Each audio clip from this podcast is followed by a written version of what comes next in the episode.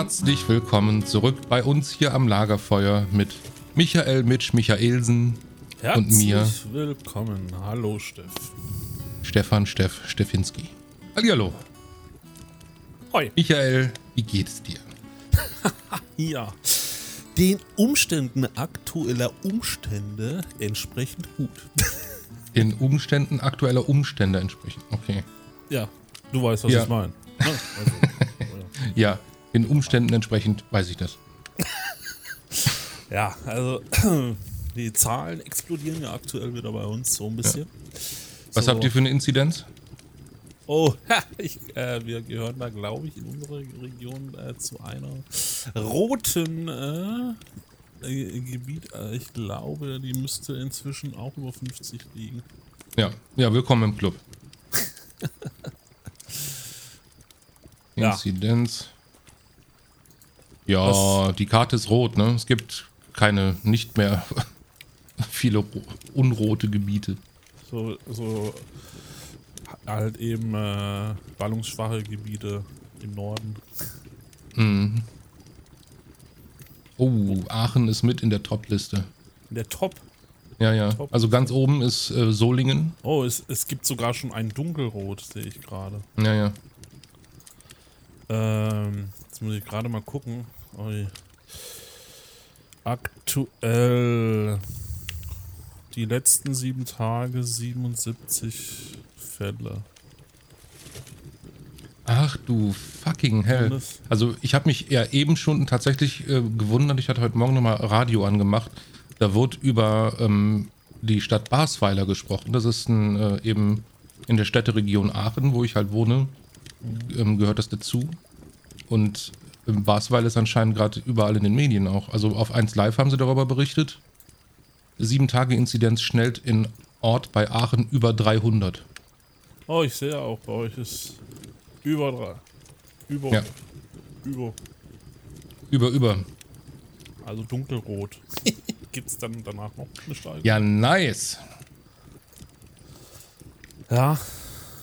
Aber das wird sich jetzt, wenn du jedes, äh, jeden Tag jetzt von dieser Karte einen Screenshot machen würdest, würdest du dann auch sehen, wie das einmal wie so eine Welle durchgeht durch Deutschland, ne? Mhm. Also ich glaube, dass auch im Norden, Mecklenburg-Vorpommern und alle Ecken keine wieder verschont bleiben wird.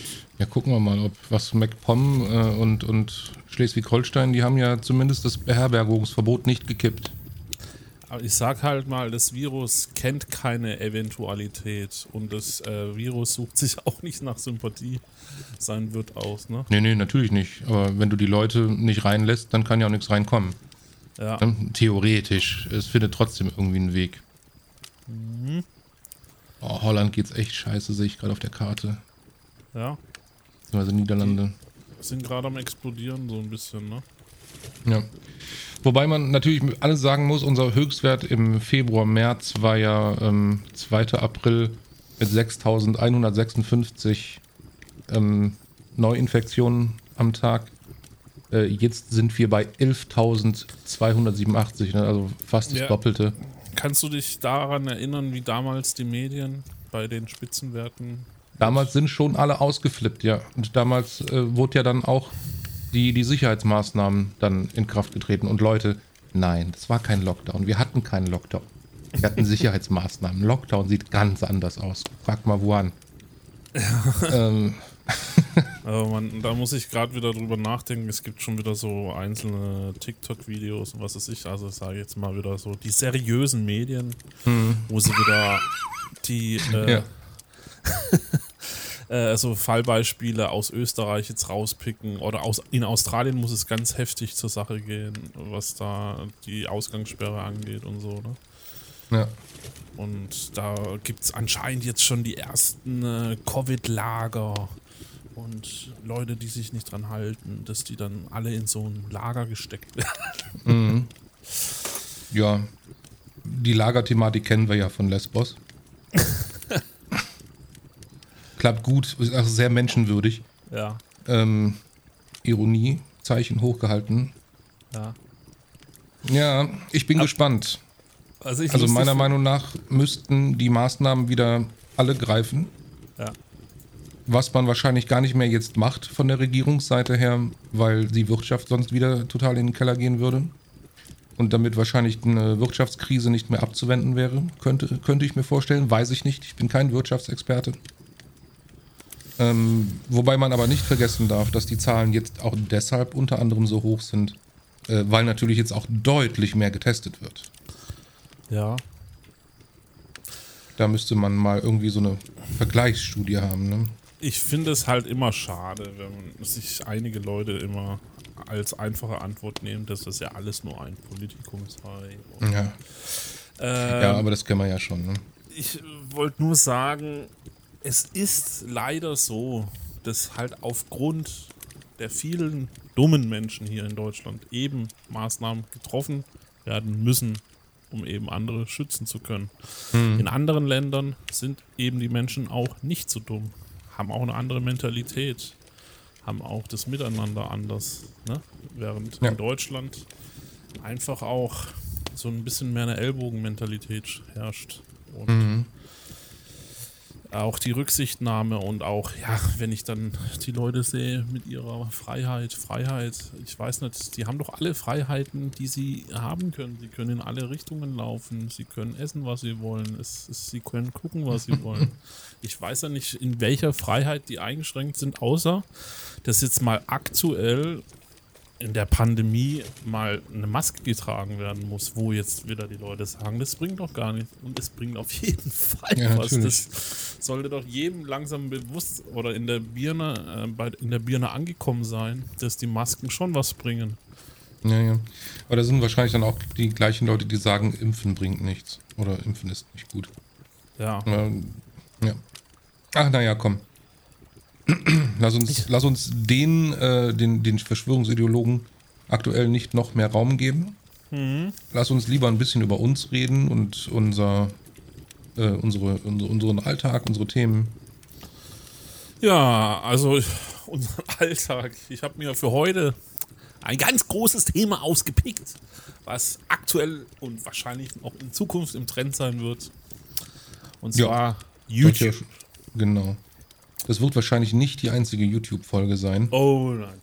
Das ist so ein Riesenthema. Ich meine, wir waren ja selber zeitweise Teil der ganzen Maschinerie und können sozusagen Ja. aus eigener Erfahrung sprechen. Am Ende der Nahrungskette. Am Ende der Nahrungskette. oh, wir waren die kleinen Würmer. wir waren das Kanonenfutter in der Reihe. Also, Ja. ja, die Frage ist tatsächlich, ähm, ab wann bist du YouTuber zum Beispiel? Ne? Die Frage könnte man mal so provokant in den Raum stellen. Ja. Bist du in dem Moment YouTuber, wo du ein Video hochlädst und das öffentlich ähm, preisgibst? nein. Oder bist du ein YouTuber, wenn du regelmäßig ähm, Content erzeugst? Oder erst dann ab einer gewissen Abonnentenzahl? Äh, auch die Abonnentenzahl ist eher untergeordnet. Mhm. Ich sehe auch durchaus größere YouTuber, wo aber der Übergang fließend ist von nicht zu YouTuber zu YouTuber, weil da einfach auch das verbunden ist mit einer gewissen Passion zu dem, Ja. was man tut. Und äh, wir hatten ja in unserem Umfeld auch ein paar äh, Passionierte, die inzwischen heute auch erfolgreich sind. Wenn du noch kennst, den Kavau TV oder Der ist ja richtig abgegangen, ne? auf allen Kanälen zwischenzeitlich. Ja. Der macht auf Twitch Der war auf Twitch Ding. groß, plötzlich sehe ich auf den auf TikTok sein YouTube. Genau. Der macht auf allen Kanälen und auch damals haben wir den ja persönlich kennenlernen dürfen. Ich habe mit dem. E-Mails ausgetauscht, wir haben uns äh, Tipps gegeben gegenseitig und Ja. so. Ja. Und Er hat es geschafft, er ist dran geblieben, ne? Das ich meine, einer derjenigen, die mit uns quasi auch ganz unten angefangen haben, also da hatte derjenige gerade mal 900.000 Abos, ist SEO. SEO, SEO, hat ja, ja. quasi ist auch geschafft. Du hast also- mir das ja schon mal erzählt, ich konnte das gar nicht glauben, dass der mit uns zusammen bei den Mediakraft Talents angefangen Ja. hat. Ja. Leute, wir sind, wir sind Rest, Restmaterial. Wir sind, wie sagt man, wir sind Gammelfleisch. erzeugt durch Mediakraft Talents. Mitch, Das heißt- wie ich. Ich, ich, ich hatte es ja als äh, zeitweise ins richtige Netzwerk geschafft. Ja, ja gut, wir ja auch, ne? Aber Achso, ja, ähm, ihr, ihr auch in diese, äh, wie hieß es? Wir waren im TIN. TIN, ja, genau. The Information Network. Ja. Taddel unter anderem ja auch. War ja auch in TIN. Und er Tuttle wusste war gar auch nicht in warum. Tin, LeFloid war in Tin, Space Frogs, glaube ich, auch. Es war irgendwie lustig, weil Rob du dann Bubble. in so einem kleinen Workshop gesessen bist und dir eben neben dir quasi die ganzen großen YouTuber gesessen sind. Also die waren damals auch noch kleiner, aber Mhm. das war irgendwie unreal, wenn du das heute so betrachtest, was die auch für eben für einen Weg gegangen sind. Ne? Ich meine, die haben sich ja auch aktiv dazu entschlossen, den Ja. Weg zu gehen und dort erfolgreich zu werden. Wenn ich mir auch überlege, äh, äh, äh, Felix van der Laden war ja auch bei mir der. Kraft und hat im Prinzip da auch ja also wir haben unsere Kanäle auch zeitweise gegenseitig verfolgt. Das habe ich daran bemerkt, dass er auch teilweise dann unsere Sachen kommentiert hat. Da gab es ja mal diese. Ja, aber ihr wurdet ja sowieso gepusht, ne? Ihr wart ja irgendwie so weit da drin, dass ähm, ihr gepusht wurde. Dafür wurden ja auch quasi Fremdlikes vergeben, ne? Das ist ja. Das ist vielleicht der Schein, der nach außen getreten ist. Aber lass uns doch mal ganz, ganz, ganz von vorne beginnen, weil YouTube hat ja schon noch ein paar Jahre vorher begonnen und zwar 2005 Mhm. ist das Ganze an den Start gegangen. Ich muss zugeben, auch da war ich schon videomäßig im Webbereich aktiv. Es ist ja nicht so gewesen, dass es noch kein Videonetzwerk gab. Es gab schon diverse andere, äh, wie hieß das noch, dieses äh, Clipfish, Clipfish, Video. Mhm. My Video, ja, und auch Seven Load Media. Seven Load Media war unter anderem auch äh, Alex, Alexi Bexi Mhm. mit drin. Oder, äh, ja. Und äh, Rob Vegas, ich weiß nicht, ob dir der was sagt. Nee, der Name sagt mir nichts Äh, tatsächlich. aber lustigerweise sind es Leute, die heute noch untereinander Kontakt haben aus dem ersten Netzwerk. Und äh, wir sind quasi auch viel später erst auf YouTube gekommen, weil wir, also der Unterschied zu YouTube und Sevenload war quasi der, dass äh, bei Sevenload man schon auf seriösere Inhalte Wert gesetzt hat. Also Kanäle, die quasi schon das gemacht haben, was YouTube im Prinzip heute macht mit ihren Kanälen. Das, die wollten im Prinzip auch dieses Multi-Channel-Networking betreiben. Broadcast yourself quasi. Mhm. Und am Anfang war ja YouTube, Handyvideos, Katzenvideos, mehr Ja. Trash als alles andere und auch in einer Qualität, wie man sie heute eigentlich nicht mehr sehen will. Ne? Ja, wie, wie das berühmte erste Video auf YouTube, ne? Der, der, der, ja, wie weiß nicht, der CEO, der, der Erfinder von YouTube, Ja. Me at the Zoo heißt es, glaube ich, ne? Wo er an einem Elefantengehege steht. Das ist das erste Ja. Video auf YouTube gewesen. Was vielleicht viele nicht wissen, dass Alexi Bexi, der auf YouTube dann auch sehr extrem durchgestartet ist, der hat irgendwann ja auch mal Seven Low den Rücken gekehrt und hat sich dann auch auf YouTube konzentriert. Aber er war schon auf allen Plattformen immer ganz oben mit dabei. Also sprich, auch dort ein Premium-Partner gewesen, schon damals. Und ja, das hat er sozusagen Natürlich auch professionelle Filme macht, ne? er hat ja das Ganze auch studiert. Ja. Hat dann auch dementsprechend für Kundenprojekte umgesetzt und glaube, kann als Tech-Blogger auch gut leben. Ja, denke ich auch. Also da bin ich mir ziemlich sicher. Ich meine, der hat ja mit Sicherheit ja auch irgendwie seinen, seinen Benefit aus Vertrag mit Saturn, ne? Ja. Und äh, ich meine, das ist ja auch das nächste Thema. Das ist früher, als wir damit begonnen haben, das war dann 2010, 2012, äh, hat man das Ganze ja so belächelt, dass quasi die Leute vom Fernsehen auch gesagt haben, ja, guck dir mal die Kinder an. Das war ja, Ja, auch, genau. an, an, am Anfang waren da ja auch nur Kinder aktiv. Ja, es sind ja heute noch viele junge Leute. Ähnlich wie eine Pandemie wurde es am Anfang nicht ernst genommen. ja. Und irgendwie, äh, ich meine, es ist heute noch zeitweise so, dass das Fernsehen meint, es muss irgendwie sich selber neu erfinden. Aber man sieht ja, dass viele YouTube-Formate jetzt im Fernsehen äh, kopiert werden. Also ja. Und alte Fernsehformate auf YouTube kopiert werden, ja. wenn du so willst. Ne? Und äh, oder so wie Glaskrassenpfahl ist ja sogar ähm, ein leider zeitgenössisches Fernsehthema. Wir haben es ja damals, ich weiß nicht, ob du auch da dabei warst bei diesem Workshop von Mediakraft, live miterlebt, als der Krachten gesagt hat, dass jetzt so der Punkt gekommen ist, an dem die ersten großen Sponsoren dem Fernsehen den Rücken zukehren und sich jetzt ja. auf YouTube konzentrieren. Das war in dem Fall Coca-Cola. Das Wintercamp, ne? Ja. Da haben wir uns ja letztlich auch kennengelernt. Oh ja, das war. Auf der, auf der, auf der Willkommensparty im Wintercamp immer ganz amüsant. Also ich sag mal, da hat es Mediakraft auch ein bisschen krachen lassen. Ne? Also Krachten lassen, ja. Krachten lassen. ich meine, Christoph Krachten muss man halt einfach sagen, ist so ein bisschen der YouTube-Daddy Deutschlands. Das, das, den Schuh kann er sich anziehen.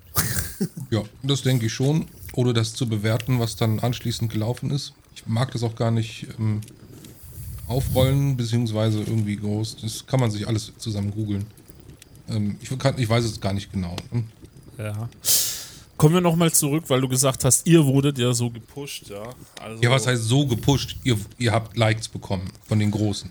Ja, aber das lag echt, also es ist ein extremer Kampf gewesen und äh, ich meine, das, was wir auch gemacht haben, war so auch so ein bisschen Trash-Format, so Event. Ja, ihr wart Dschungelcamp auf, auf YouTube. Wir waren im Prinzip äh, Dschungelcamp auf YouTube, ja. Also wir haben ja quasi auch die Leute, die im Dschungelcamp saßen, vor der Kamera gehabt. Ja. Wenn ich mir so überlege, äh, die ganze Ballermann-Szenerie und was weiß ich. Und das, Trau das Traurige an der Geschichte ist, dass wir sozusagen auch nur die Propheten im eigenen Land waren dass wir auch mit den ganzen Künstlern gesprochen haben über das Thema YouTube und die waren alle so vom Fernsehen besessen. Und auch, ja, also egal. Das ist halt Königsklasse, ne? Fernsehen ist halt immer noch Königsklasse. Ja, und das Lustige ist ja auch diese Heuchelei im Sinne von damals, dass ja, Fernsehen scheiße, wir wollen nie Fernsehen und so weiter und so fort. Und heute siehst du jetzt doch wieder im Fernsehen, in diversen Fernsehformaten ja. rumgammeln. Also, also sprich würd, damalige YouTuber. Ich würde zum Beispiel sagen, das Fernsehen hat immer noch keine Angst vor YouTube. Aber ich würde sagen, mittlerweile schauen die mit gebührenden Respekt auf YouTube. Ja. Äh, zusätzlich ist ja auch noch äh, die Tatsache durch, durch Netflix, durch Prime, Disney Plus und so weiter, HBO, kommen die ganzen Streaming-Dienste und machen das lineare Fernsehen langsam obsolet. Ja. Das sind nur noch die, sagen wir jetzt mal, älteren Leute, die wirklich lineares Fernsehen gucken. Ja. Glaube ich, so richtig aktiv. Obwohl, weißt du, ich, nee, weißt du, ich möchte es gar nicht bewerten. Ich glaube, das ist so, aber ich glaube auch, dass ich da falsch liege. Nee, also Weil ich, ich glaube, dass das Fernsehen der Zukunft auch smart sein wird sprich, dass es da auch interaktiv sein wird. Das ist es auch jetzt schon teilweise, aber es fühlt sich noch nicht ganz richtig und ganz, also so wie es sein soll an. Also, dass du da mitmachen kannst bei Umfragen. Du kannst ja heute auch in Echtzeit überall ja. mit agieren. Aber ich glaube, insgesamt ist in Deutschland der Breitbandausbau ähm, so weit hinterher, dass das noch eine Weile dauern wird. Meinst du jetzt unser 5G-Netz? Ja, 5G und auch, auch die Landline, Landlines. Ähm, ähm, ja, Glasfaser, ne? Thema Glasfaser. Deutschland ja. hängt da total hinterher. Als eine der fünf Elefanten der Welt. Wahnsinn. Ne? Also wir sind ja wahrscheinlich irgendwann ohnehin das Entwicklungsland, wenn das sich so weiterentwickelt. Internettechnisch stehen wir teilweise hinter tatsächlichen Entwicklungsländern vom Ausbau. Ja, es ist auch so, ich habe kein gutes Gefühl, so wie sich das in Deutschland oder Europa gerade aktuell alles entwickelt, weil eben China und USA sich gegenseitig gerade die Klinke geben und äh, ganz schön Gas geben. Und ja. wir ganz schön hinterher schauen. Und wenn viele Leute meinen, dass wir da immer noch so die Innovatoren sind und so ein modernes Land sind, dann sollen die Leute doch mal China, Dubai oder irgendwo äh, Länder bereisen, wo man sich denkt, scheiße, ich wohne echt, ich wohne, in, einem, ich wohne in einem Kuh, Kuhstall. Aber vielleicht, vielleicht ist Deutschland ja tatsächlich innovativ. Die setzen das dann nur nicht um, sondern verkaufen das ins Ausland oder so, keine Ahnung. Ja. Könnte ja sein. Weil nicht umsonst gibt es ja die Fachkraftabwanderung aus Deutschland. Ja. Wir sind leicht abgedriftet. Nö, ich finde, das gehört durchaus dazu, wenn wir da Richtung, in die Richtung gucken, wo ist die Zukunft. Das ja. ist mit Sicherheit Video on Demand, beziehungsweise Streaming und so weiter.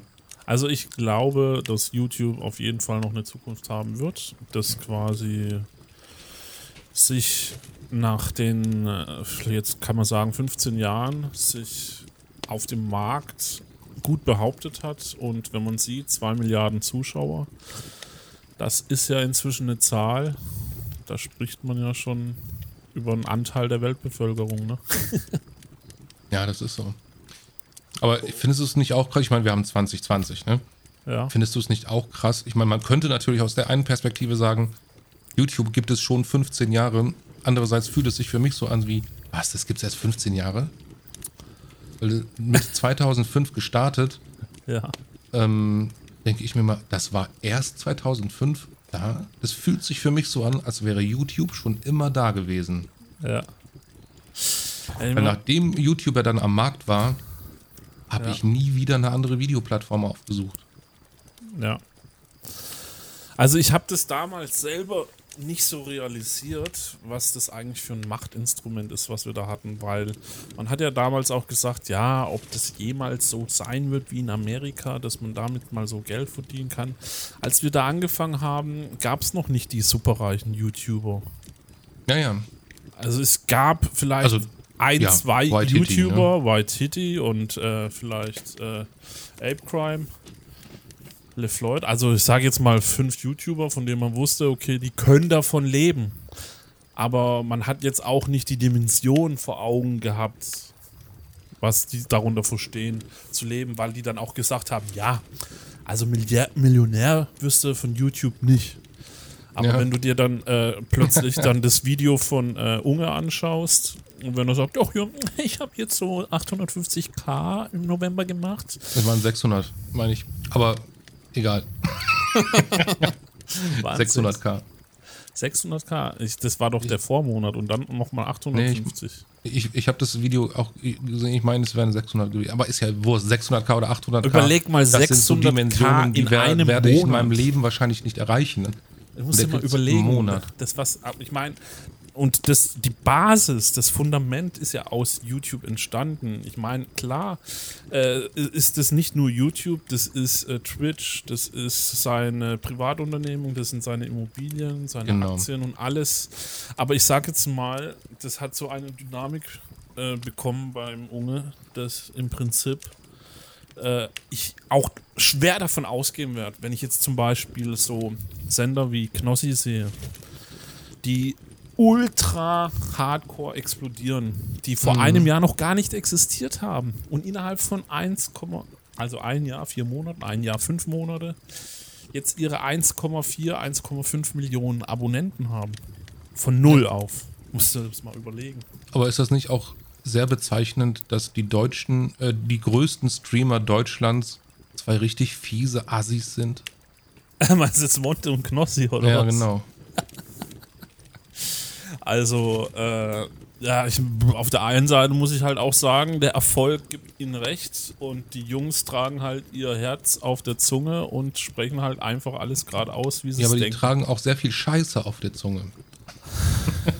ja, gut, Herz und IQ musst du jetzt nicht auf eine Ebene setzen, ne? Also oh, ich weiß nicht, ob da so viel Herz mit dabei ist. Also Monte nehme ich noch eher ab als Knossi. Knossi ist für mich eine der widerlichsten Persönlichkeiten, die ich jemals im Internet ähm, getroffen Widerlich. habe. Ja, widerlich. Also ich, ich meine wirklich widerlich. Finde ich jetzt zum Beispiel gar nicht. Herr Knossalla, wenn Sie das hören, es tut mir leid, aber ich habe keine besonders hohe Meinung von Ihnen. Also, Herr Knossalla, Mitch findet das natürlich überhaupt nicht. hey, äh, Herr Knossalla, ruf doch mal den Mitch an, der freut sich bestimmt. Nee, es ist auf jeden Fall so. Du kannst also, mit deiner Mama über reden. Ich meine, Oh, Entschuldigung, das piep ich. Man, man, hat sich ja auch mal so diese Historie vom Knossalla angeschaut, wie das bei ihm entstanden ist, alles. Und da war einfach klar, dass das nur eine Frage der Zeit ist, bis der da ist, wo er jetzt heute steht, weil er wirklich, wirklich sein Leben lang einfach davon geträumt hat, vor der Kamera auf der großen Bühne zu stehen. Ja. Dass das natürlich jetzt Twitch ist oder YouTube ist, hätte er vielleicht vor drei Jahren auch nicht gedacht, aber ich sage jetzt mal, er wird, sage ich mal, in die Richtung gehen, dass er Showmaster 2.0 sein wird, der auch, wenn es wirklich so ist, wie er es behauptet, weil er gesagt hat, er würde gerne den Stefan Raab beerben, aber das wird wahrscheinlich mehr im mhm. Internetbereich, Internetsektor sein, mhm. dass er quasi auch richtig sozusagen eine eigene Show im Netz dann aufziehen wird.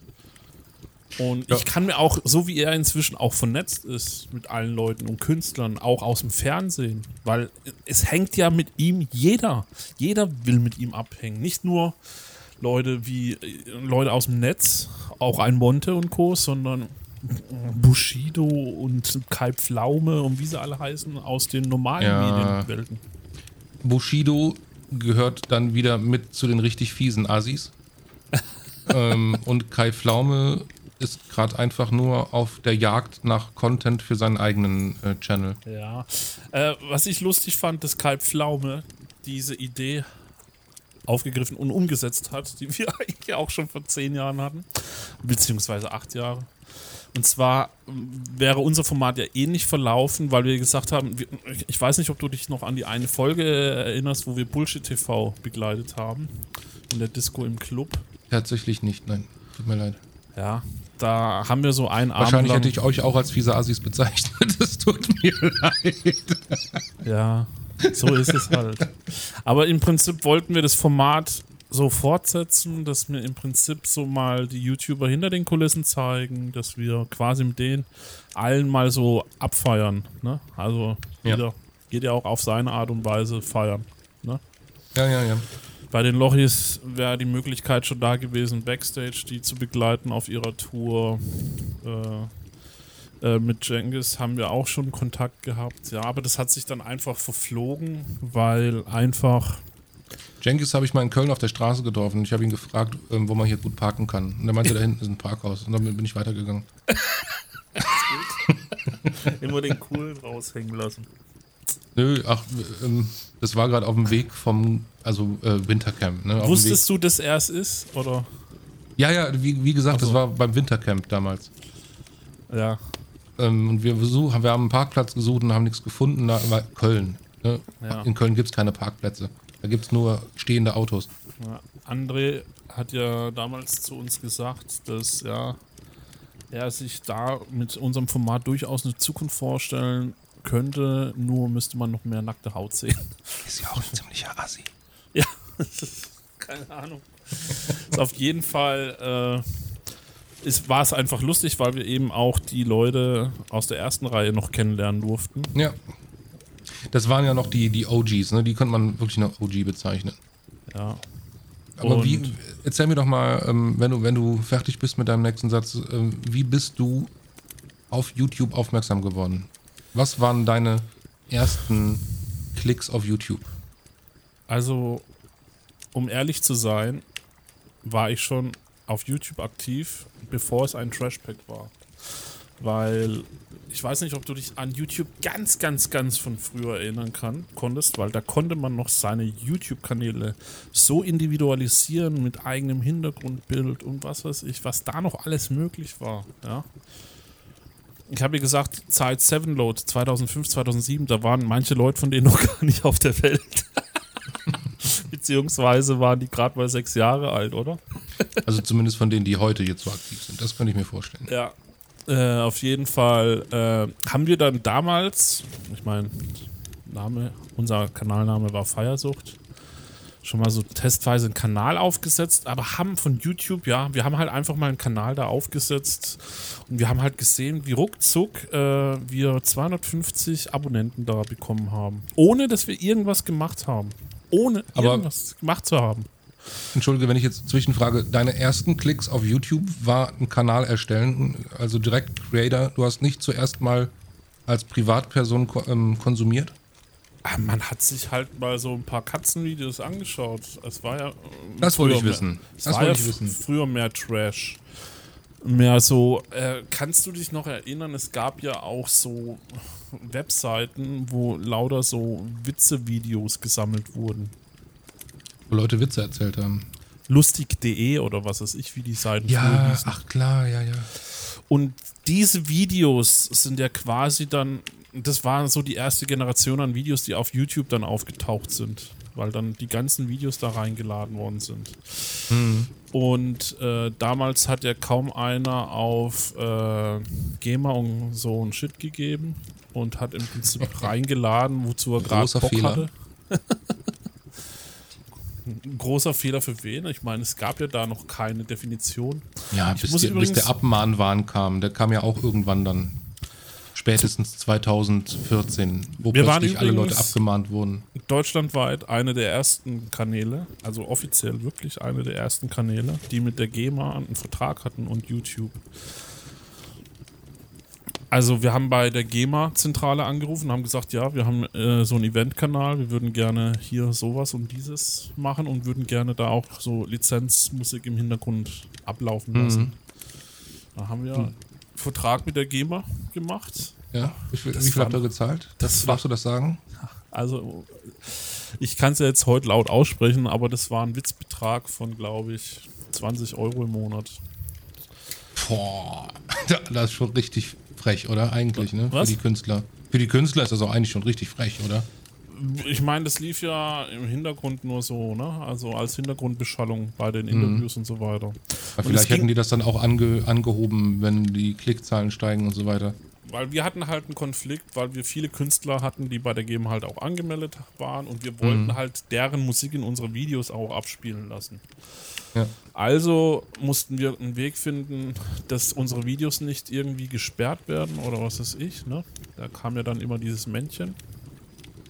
Ja. Also haben wir dann dementsprechend bei der GEMA einen Vertrag unterzeichnet. Und dann kam ja aber irgendwann dieser große Bang zwischen der GEMA und YouTube und Sony Music. Also eigentlich war Sony Music der ausschlaggebende Grund für diese ganze Lawine, dass plötzlich alles gesperrt worden ist und so weiter, weil Sony Music irgendwie gesehen hat, dass irgendwie den Kohle flöten geht, weil die Leute nur noch über YouTube Musik konsumiert haben. Aber nicht von ihren eigenen Kanälen, sondern von irgendwelchen Leuten, die eben die Songs selber hochgeladen haben. Ja. Plot-Twist kommt jetzt. Eigentlich wart ihr das schuld, dass dann die Abmahnwelle kam, weil ihr hattet einen Vertrag und alle anderen haben drauf geschissen. Nö. Da, da, da. Oh, oh. Das Lustige war, wir waren ja dann bei Mediakraft und da war das noch so richtig heiß mit dem Thema GEMA-Musik und so weiter. ja, ich meine, da wurde schon darauf hingewiesen, ne? benutzt keine GEMA-Musik. Ja. Äh, YouTube hat kostenlose Musikdatenbanken, die Ja. halt nicht so mega cool waren, weil du hörst die, hörtest die Jingle in jedem dritten Kanal. Ähm, ja. Aber da, Aber meine ersten Klicks auf YouTube, ganz kurz erzählt, waren Reviews. Und zwar ähm, Tech-Reviews. Ich hatte nämlich, äh, ich erinnere mich noch auch, ähm, das war jetzt nicht 2005 natürlich direkt, aber sagen wir jetzt mal 2008, 2009, als ich mich selbstständig gemacht habe, ähm, habe ich nach, nach professioneller ähm, Hardware gesucht und habe dann äh, natürlich gegoogelt und bin dann übers Googlen zu Review-Videos gekommen. Ja. Und dann habe ich mir gedacht, ja, sich jetzt das Video anzugucken und die Informationen quasi vorlesen oder vortragen zu lassen, geht schneller, als mir jetzt äh, seitenlange Dokumente durchzulesen. ja. Äh, was natürlich eine sehr faule Einstellung ist, die man jetzt in sehr vielen anderen Punkten der Gesellschaft wiederfindet, also quasi symptomatisch, warum YouTube so erfolgreich ist, weil es einfach auch Zeit spart, wenn du Informationen suchst. Ähm, aber das waren meine ersten Klicks auf YouTube und dann habe ich gedacht, was gibt's denn hier noch? Ne? Und bin dann natürlich auch auf den Cat-Content und sonst was gestoßen. ja. Ähm, und sagen wir jetzt mal noch zwei Jahre weiter, 2011 oder so, ähm, bin ich dann durch, also ich war Selbstständigkeit mit meinem Kollegen, dem Hartmut, haben wir ein äh, Stadtteilmagazin hier in Aachen herausgebracht. Ich habe die gelayoutet und ähm, wir saßen zusammen, haben die ähm, Endabnahme gemacht, ähm, finale Korrektur. Und wir hatten einen sehr, äh, sehr random lastigen Humor. Ähm, und Pipi Kaka äh, war halt auch immer wieder mit dabei und wir hatten total diebischen Spaß an Rülpsen. Beziehungsweise über Rülpser haben wir jedes Mal lachen müssen. Und dann habe ich einfach mal auf YouTube Rülps eingegeben oder sowas. Ja. Äh, und bin dann auf das Video. Oh Gott. Ich suche es jetzt tatsächlich mal parallel. Ähm, von Waititi gestoßen. Okay. Okay, jetzt ist natürlich so viel Rülps-Content mittlerweile da. Damals war das da. Rülps der Film von Waititi. Vor acht Jahren wurde das online gestellt. Ja. Ähm, auf das Video bin ich gestoßen und wir haben uns das angeguckt und haben gesagt, oh mein Gott, das ist so witzig. Nun, wir haben uns zweimal angeguckt und wir haben uns totgelacht. Ja. Dann habe ich angefangen zu recherchieren. Was sind denn das für Leute? Wieso, wieso machen die für YouTube so ein aufwendig, aufwendiges Video? Weil du siehst ja die ganzen Effekte, die da drin sind, mit Haare fliegen. Und das sind doch nur drei Jungs. Ja. Ähm, und dadurch habe ich angefangen zu recherchieren. Ne? Und dann habe ich das Impressum gelesen. Sada Mediakraft. Und dachte mir, was ist denn Mediakraft? Sind das gar nicht diese drei Jungs, die das privat machen? Steckt da eine Firma dahinter? Ja. Und bin dann so von random Humor über Pipi Kaka Rülps Humor mhm. zu Waititi, zu Mediakraft, zu Content, selber Content createn gekommen. Ja. Über so Rülpsen. Rülpsen war das Gift. Und äh, war dein erster Content dann. Hallo, ich habe bildende Kunst studiert. Äh, wie bitte? War dein erster Content Rübs-Content? Äh, nee, mein erster Content war ja Headplosive, ne? Also mein, unser Kanal, oder den Kanal, den ich damals mit dem Walli hatte, mhm. war Headplosive. Ähm, ja, also News-Content. Wir haben ja. Nachrichten über Nachrichten gesprochen, die in den breiten Medien keinen keine Beachtung gefunden haben. Ja. Und leider Gottes, oder leider, leider, leider, leider, müsste ich mittlerweile sagen, dass äh, mein äh, ehemaliger Co-Host sich da leider auch in die Verschwörungsecke ab, hat äh, abdriften lassen. Mhm. Ja, ah. wir haben auch keinen Kontakt mehr. Und von seinem letzten Content, den er noch auf dem Kanal gemacht hat, also letztlich, also hm. ich bin jetzt mal ganz polemisch. Ich sage das jetzt mal einfach so. Ähm, der ganze Kanal war auf meinem Mist gebaut. Er gehörte aber nicht mir, weil ich habe gesagt, ich bin Hartz-IV-Empfänger, ich kann keinen Kanal aufmachen, mhm. wenn wir die Absicht haben, damit irgendwann mal Geld zu verdienen. Denn ansonsten ja. kommt das Amt und fordert Geld. Ähm, also haben wir das auf die Firma laufen lassen, denn ich war angestellt in der Firma, in der auch Walli gearbeitet hat ähm, eine, eine Videoproduktionsfirma. Mm, er ist Mediengestalter Video, ich bin Fotograf, deshalb wir konnten ganz gut zusammenarbeiten. Äh, mit dem Medium Video allerdings hatte ich wenig zu tun. Ich war immer nur Standbildmensch. Ja. Das hat der Walli mir dann so Stück für Stück beigebracht und ich war dann vielleicht auch nach dem einen Jahr, die wir zusammen, dass wir zusammengearbeitet haben, auf einem guten Amateurlevel angekommen, mhm. würde ich mal sagen. Mit, mit mittlerweile den Punkt, wo man selber Ideen entwickelt. Ähm, ja, sowohl Konzept, Name, Design, alles kam halt von mir. Aber dadurch, dass es auf die Firma lief, konnte ich es nicht mitnehmen und wir haben nicht mehr weitergemacht. Das Krasse bei euch war halt auch, dass so, so viele auch das Potenzial bei euch gesehen haben. Ja. Also das war komplett durchkonzipiert. Das war. Ihr hättet aber auch durchbrechen können. Also hätten wir, hätten wir, definitiv. Wir waren ja schon dabei. Wir hatten eine Kooperation und hatten mit einer Koop 1000 Abos. Von 0 auf 1000. Ja. Also sogar von 0 auf 1200. Ja. Ja, schade, schade. Aber ähm, die Aussage, die dann leider kam, war zu viel Arbeit für kein Geld. Es fing gerade an, dass Centbeträge reintröpfelten. Ja, da hat man einfach nicht diesen Weitblick gehabt und den hat, und das war für mich eben auch kräftezerrend damals, meinen Bekannten diesen Weitblick zu vermitteln, beziehungsweise diesen langen Atem, weil eben viele gesehen haben, da kommt ja kaum was zurück. Oder die 2,50 Euro, die da reinkommen. Mhm. Damit kannst du ja gerade mal deine Serverkosten zahlen oder was weiß ich. Aber äh, wir konnten uns quasi von dem Geld nicht mal wirklich eine Kamera leisten. Aber es wäre halt auch tendenziös nach oben gegangen. Ja. Und klar. Und ich meine, das Thema heute, wenn wir da am Ball geblieben wären, wären wir da jetzt mittendrin dabei, mittendrin am Start gewesen. Ja. Weil das einfach Ey. viele so drin haben, die Themen, die wir damals hatten. Ne? Also wir mhm. waren im Prinzip schon auch so ein bisschen unserer Zeit voraus. Das konnte halt noch keiner so richtig fassen, was wir da gemacht haben. Ja. Naja. Ich meine, vielleicht ist es gut. Ich glaube, mit Wally hätte ich heutzutage nichts mehr zu tun, weil der hat damals schon KenFM geschaut. Mhm. ja, ne? Äh, so ist das. Aber äh, nichtsdestotrotz haben wir natürlich das Thema YouTube immer weiter verfolgt. Ne? Also ich muss sagen, mhm. ein Jahr bevor im Prinzip Unge die große Ankündigung gemacht hat und Mediakraft, Freiheit. Und Mediakraft so ein bisschen zerschlagen hat. mhm. äh, Damit fing es an, ne? War das bei uns eigentlich auch schon durch, weil, wenn ich auch mal mit offenen Karten sprechen darf, die wir haben uns vom Netzwerk auch nicht wirklich verstanden gefühlt und haben irgendwann festgestellt, dass wir halt auch nur Mittel zum Zweck sind und zwar um Klicks zu generieren und wir waren quasi nur diese Nummer. Wir haben nicht das Gefühl gehabt, dass wir jetzt als Kanal betreut werden oder dass da jemand ist, der uns betreut und sagt, wie können wir. Mal davon abgesehen, waren wir wahrscheinlich auch viel zu klein dafür.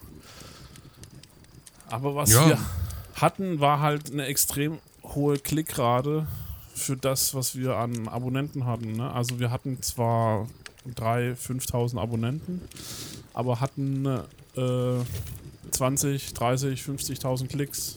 Und das war immer für selbst für die Mediakraft-Leute ein Phänomen, wie das funktioniert. Mhm. Aber ich glaube, damals war noch nicht so das Bewusstsein dafür da, dass man etwas abonnieren kann. Und Doch. gleichzeitig. Ja, ich glaube, ja, aber das fing da gerade erst an, dass du, ähm, also für den Otto-Normalverbraucher, sage ich jetzt, nicht für uns, für uns klar. Ne? Und wenn man das Wort abonnieren liest oder hört, ja. dann denkt man ja auch direkt an Kosten. Ich ja. denke, dass viele Leute einfach nicht diesen Button geklickt haben, weil die dachten, ja, dann müssen sie was bezahlen. Ja. Deshalb sagte ja Krachten dann auch immer, sagt kostenlos abonnieren. Ja. ja, ist auf jeden Fall schade gewesen.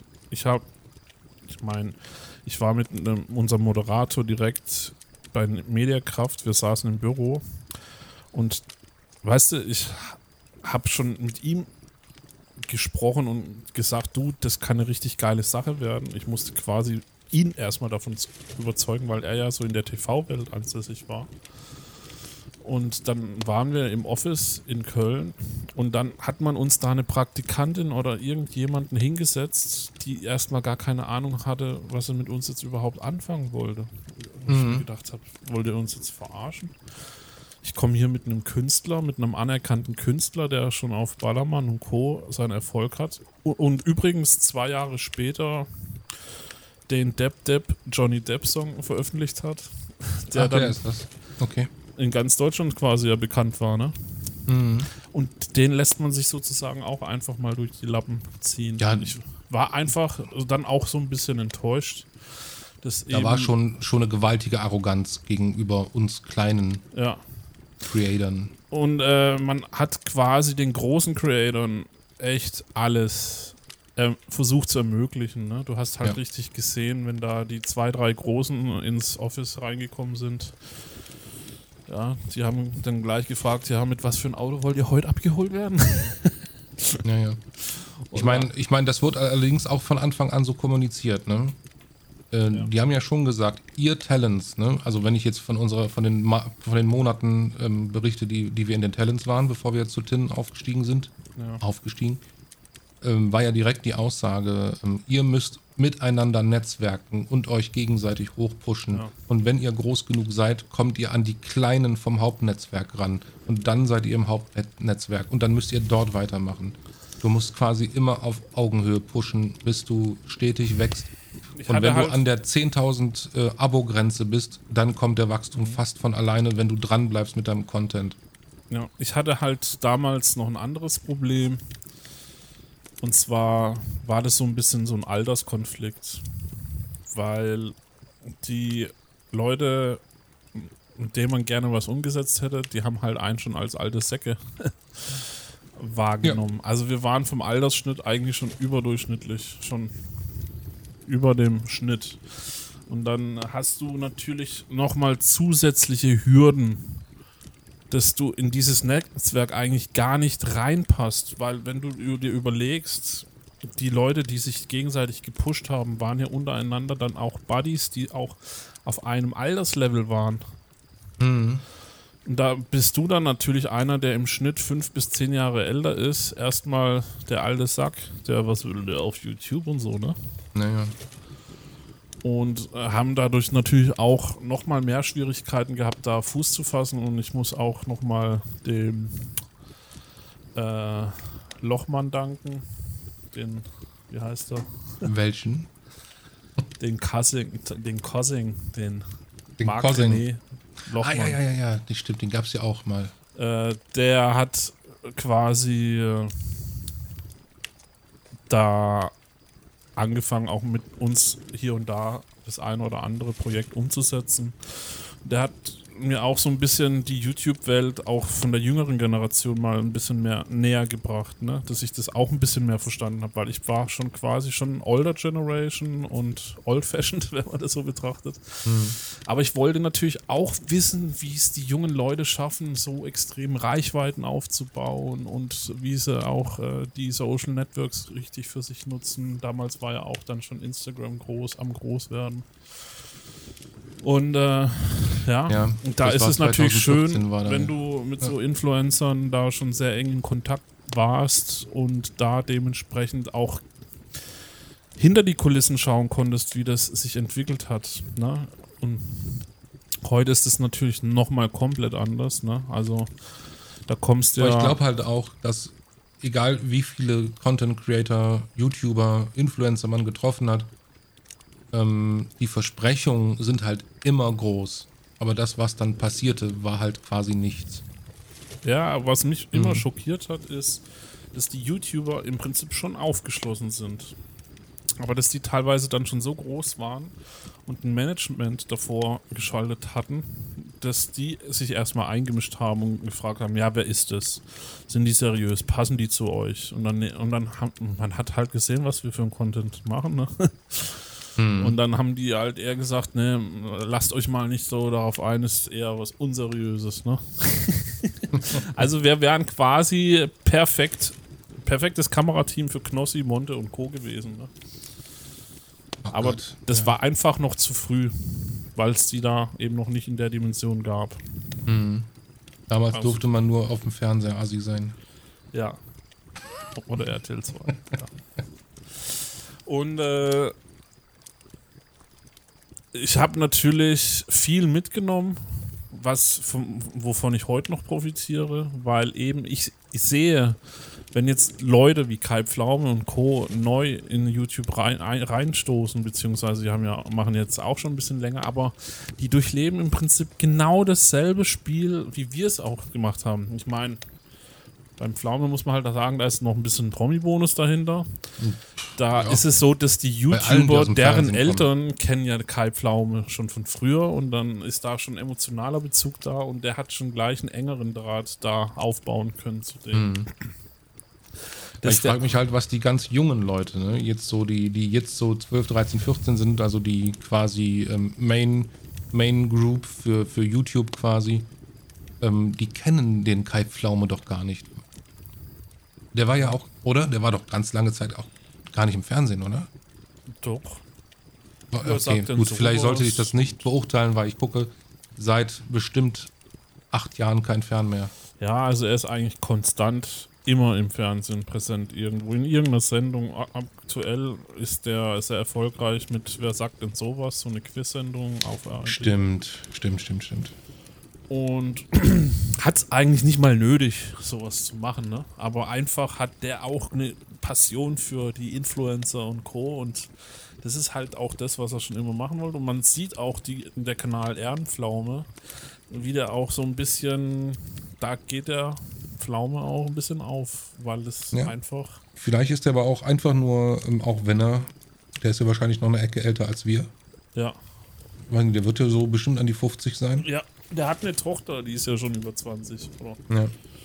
Ähm, ich schätze, dass der einfach so weit verstanden hat, was YouTube bedeutet, dass er gesagt, okay, ich muss irgendwie versuchen, da mitzumischen, damit ich da mein zweites Standbein habe, wenn Fernsehen mal nicht mehr ist. Ja. Also es geht natürlich jetzt auch darum, Wettbewerbsfort. Du siehst ja auch immer mehr TV-Formate, wie sie in, auf YouTube wandern, ne? Also Voice mhm. of Germany. Jetzt hat sogar RTL angefangen. Das fand ich ja immer lustig, weil RTL ja immer gemeint hat, sie müssen ihr eigenes Ding machen mit Clipfish. Die haben tatsächlich mhm. gedacht, dass die. War das nicht Pro 7, Clipfish? Nee, Clipfish war RTL. Aber ich fand es halt lustig, dass. Also Seven Load war Pro 7 seit klar, klar, klar, klar. Dumm, egal, okay. Aber ich fand es halt immer lustig, dass RTL gemeint hat, wir müssen jetzt unser eigenes Social Network erfinden. Mhm. Ne? Weil das Original war halt einfach YouTube, ne? Und die haben halt gedacht, sie machen jetzt da mit äh, Clipfish ihr eigenes Ding. Da hat kaum einer irgendwas gemacht. also Socializen war da nicht wirklich. Da hat halt irgendeiner ein Video hochgeladen, um da ein mhm. Video hochzuladen, aber mehr nicht. Und äh, aber jetzt siehst du halt auch, wie sie sich eben den großen, mächtigen hingeben und sagen, okay, wir laden jetzt auch unseren Content da rein. Unseren RTL-Content, ne? Ja. Weil man muss halt auch sagen, dass YouTube auch inzwischen zur zweitwichtigsten Suchmaschine nach Google mutiert ist. Also das sind die auch schon seit acht Jahren, aber im Prinzip ist es mit einer der wichtigsten Suchmaschinen, weil wenn du nicht auf Google suchst, suchst du auf YouTube. Ja, also. Oder? Hm. Nö. ja, du gehst in die Bücherei und suchst. Nein, aber ich suche halt auf Google und Google zeigt mir Videos an, wenn es dazu Videos gibt. Ja. Ich gehe ja nicht dann nochmal auf YouTube und suche da nach, nach Videos Doch, zum wenn Thema. Ich zum Beispiel einfach Tutorials suche, dann. Ja gut, aber ein Tutorial suche ich erst gar nicht bei Google, da gucke ich direkt bei, bei YouTube. Siehste, dann nutzt du das als nächste Instanz nach Google. Das ja, gut, wenn es so, wenn es so siehst, ja. Aber ich benutze YouTube nicht als Suchmaschine. Ja. Für, für Netzcontent, für Videocontent, klar, YouTube. Und äh, was halt jetzt auch immer mehr Leute feststellen, ist, dass halt dadurch, dass Google und YouTube alles unter einer Decke steckt, äh, das wichtig für die Suchmaschinen ist und, und fürs Gefundenwerden und auch für die Algorithmen. Und deshalb müsste man jetzt auch eben stark seinen eigenen Content produzieren. Ne? Ich meine, Pro7, ARD, ZDF, RTL, alle pro producen inzwischen auch für YouTube. Hm. Ja, wenn ich mir vorstelle, also der Böhmermann war eigentlich mit einer der ersten, fand ich, wo aus dem TV so richtig durchgestartet ist auf YouTube. Also der auch auf YouTube Erfolg hatte oder hat. Mit welchem Inhalt? Hä? Mit Böhmermann, hä? Kenne ich denn, kenne ich das nicht. Ich kenne von Böhmermann nur ähm, seine Talkshow, also ja. da, wie heißt sie, seine Late Night Show. Late Royal oder wie heißt sie? Genau, ähm, blablub, tralala, weiß ich nicht mehr. Gibt's das noch? Ja. Ich habe nämlich aufgehört, das zu gucken, weil mir der Böhmermann zu toxisch wurde. Und sein Humor mir nur noch zu sehr auf Ausgrenzung und Beleidigung. Es war halt so, weißt du, so arrogante Elite. Neo Magazin Royal. Neo Magazin Royal. Es war mir irgendwie so arrogante Elite-Content. Ich fand das schon sehr lange sehr witzig und gut und er hat auch wirklich tolle Sachen gemacht. Ähm, er hat sich ja letztlich auch selber damit oft auf die Schippe genommen, mit so Sachen wie äh, die ganzen Gymnasiastenkinder und so weiter. Ja, aber es war halt, ja, irgendwann war es mir zu, zu feindlich, was er gemacht hat. Auch wenn natürlich so Sachen wie der Vera-Fake grandioses äh, Zeug war. Ja, fand ich geil. Ja. Ja, aber das ging halt auch viral, ne? Ging Ja, auch ja. durchs Netz. Auch ich fand, ich fand halt aber auch, muss man halt auch ihm ehrlich lassen, die Musikvideos, die der da mal eben aus der Hüfte rausgeballert hat mit seiner Redaktion, ultra krass. Auf jeden Fall. Auf einem Level da produziert, wo ich mir gedacht habe, und da hat er halt auch mal gezeigt, guck mal, da hat er wieder so von oben herabgeschaut auf YouTube und zu den kleinen Kindern gesagt, guckt mal, was das Fernsehen alles machen kann in einer Ja. Woche. Genau, und das ist eben auch so ein Ding, ne? Er, er hat sich immer über andere gestellt. Und das war eine Weile witzig und danach war Ja, es für aber mich nur das noch haben Masche. alle Extrovertierten, deshalb magst du auch keinen Knossi, kein Monte. Das Ja, sind alles genau. die Ego-Menschen. Äh, das zeigt ja schon bei dir, dass du auf einen gewissen Typus Mensch gar nicht so abfährst. Ja, das ist definitiv so. Also Vielleicht auch, weil ich selber so ein bisschen was davon habe auch natürlich, ne? Mhm. Denn man mag ja das an anderen Leuten nicht, was man an sich selbst, oder man mag andere Leute nicht, die einem selber ähnlich sind, in Dingen, die man nicht mag. Siehst du dich gerne im Mittelpunkt? Ich mich? Mhm. Ein Stück weit, ja, natürlich. ich sag ja, das ist ja genau das, was ich gerade gesagt habe, ne? Dass du magst das an anderen Leuten nicht, was du an dir selber nicht Ja. magst. Also, ja, ja. Ich bin ja auch nicht, ich bin ja auch immer noch ähm, online, ne? auch wenn ich mit äh, quasi keine Zuschauer habe. Ja. Oder unser, unser Podcast ist ja, den mache ich ja auch nicht, weil ich keinen Bock habe, sowas öffentlich zu machen. Ne? ja. ich habe ja durchaus auch Lust auf den öffentlichen ähm, Dialog und so weiter. Ja. Aber dann doch bitte mit mehr Menschlichkeit. Das, äh, das, das hätte ich gern. Menschlichkeit. Ja. Ja, äh, da bist du, glaube ich, 2020 an der falschen Adresse. ja, aber vielleicht braucht es auch diese Einstellung, damit wir wieder dahin kommen. Ich glaube, 2020 ist so, zeigt so die wahren Gesichter vieler Menschen. Die wahre Einstellung. Auf jeden Fall hat mir YouTube, um mal zurück zum Thema zu kommen, gezeigt, es kommt nicht auf die Technik an, die du besitzt. Auf keinen Fall. Nee. Es kommt auch nicht mal auf den Skill-Faktor, an den du in einem YouTube-Video reinsteckst. Auch nicht, weil ich muss sagen, ich hatte in meinem Umfeld die kreativsten, die heute noch kreative Sachen machen. Die Leute mit einem krassen Skill-Faktor. Ne? Also ich zähle jetzt mal auf, BA Turkish als Kreativmann, der auch für Tokyo Hotel äh, Musikvideos gemacht hat und so weiter. Dann hast du auch noch den Steve Hang, der auch vom Skill-Faktor, was das Schneiden angeht und so weiter, einfach auch richtig exzellent ist. Oder ja, wo ich dann sage, aber das alleine führt dich nicht zum Erfolg.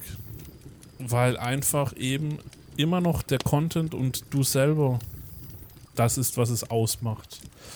Und man sieht halt immer wieder, dass die Leute einem Kanal folgen, weil eine Person interessant ist. Und da sehe ich die Gefahr auch beim Ehren- Ehrenpflaume, dass er halt jetzt den Fame-Bonus hat und ihm aufgrund dessen viele folgen, aber das bricht halt ab und es, es, es explodiert halt nicht mehr weiter. Sprich, äh, der Kanal kann sein, dass der bis 500.000, 600.000 hochgeht und dann plötzlich gar nicht mehr weiter wächst. Ähnlich wie beim Trashpack.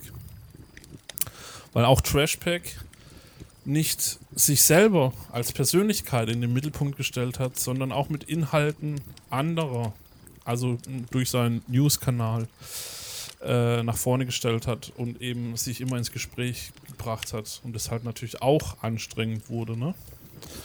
Während da aber ein LeFloid und andere, ein Tanzverbot und auch ein Knossi und auch ein Mon Monte mit ihren eigenen Persönlichkeiten, mit ihren Persönlichkeiten eben heute noch für extreme Reichweiten, Reichweiten sorgen, weil die einfach mit ihrer Persönlichkeit unique sind.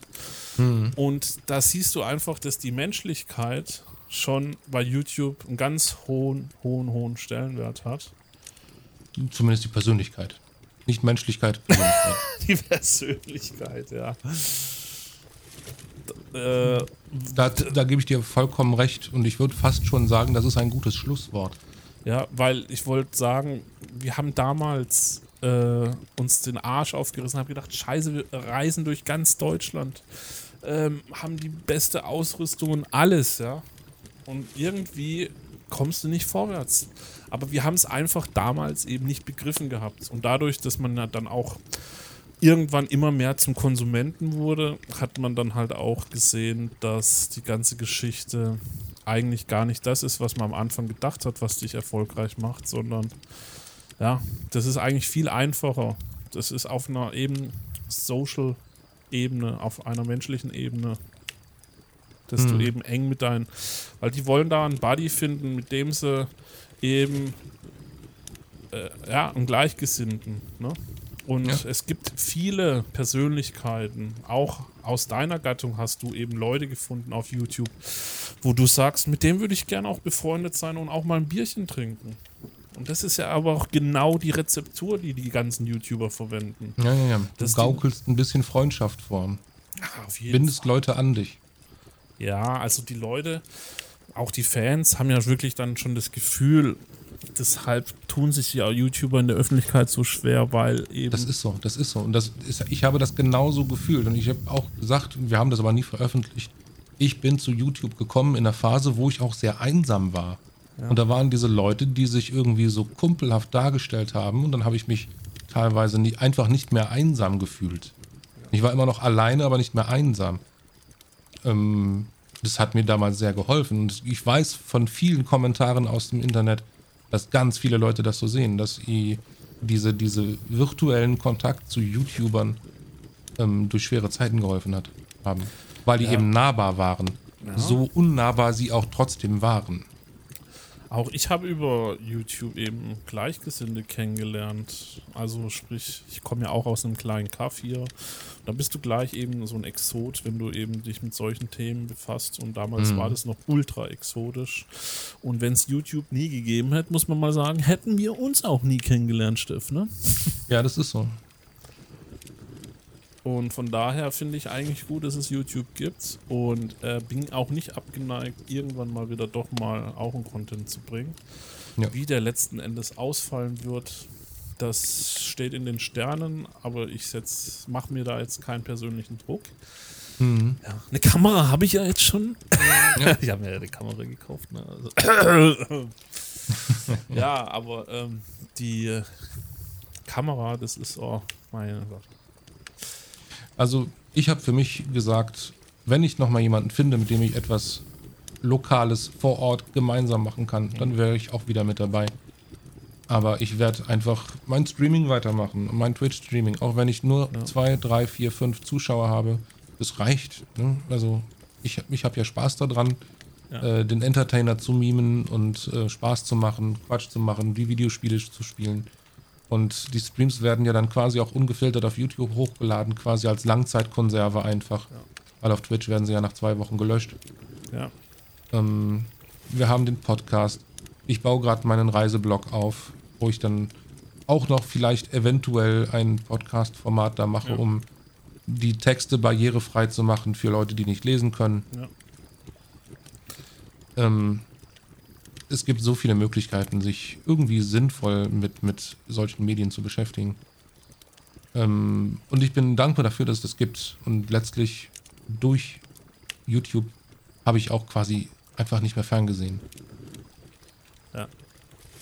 Okay, Mitch, lass uns äh, das Ende einleiten, weil wir sind schon über der Stunde. Ui. Also, wir haben gerade erst unsere Anfänge besprochen. Ne? Oh äh, lass uns doch beim nächsten Mal über unsere bevorzugten Konsumgüter auf YouTube vielleicht mal reden oder so.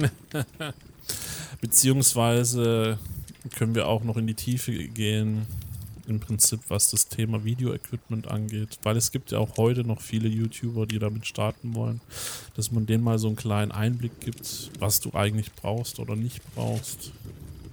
Also, mm, beziehungsweise ja. wie wenig man eigentlich braucht, um zu starten, weil letzten Endes sagt ja jeder, Heute hast, hat jeder quasi ein Smartphone in der Hand und kann starten. Puh, ja, wenn du möchtest, können wir das ruhig machen, aber ich glaube, das ist jetzt nicht so der. Das ist schon sehr nischig, ne? ist schon sehr nischig, gerade für unsere Zielgruppe. Sehr, sehr nischig. Ja, ja. Guck mal unsere Zielgruppe an, die sind Mitte 30 bis 40. Redest du von den fünf Zuschauern? Ja, ja. Okay. Ich sehe ja die Demografie auf, auf, äh, auf Spotify. Okay, okay, okay. Dann. Äh, Aber hey, ey, wenn, wenn ihr Leute Mitte 30 bis 40 wissen wollt, wie man mit YouTube anfängt, wir werden es euch ja sagen. Hey, wir machen mal so ein schönes umsonst Tutorial, wie man YouTuber ja. wird. Oh. Aber lass uns das wir vielleicht in einem Shortcut machen. Nicht, nicht eine Stunde lang packen alle Geheimnisse besprechen. Aus.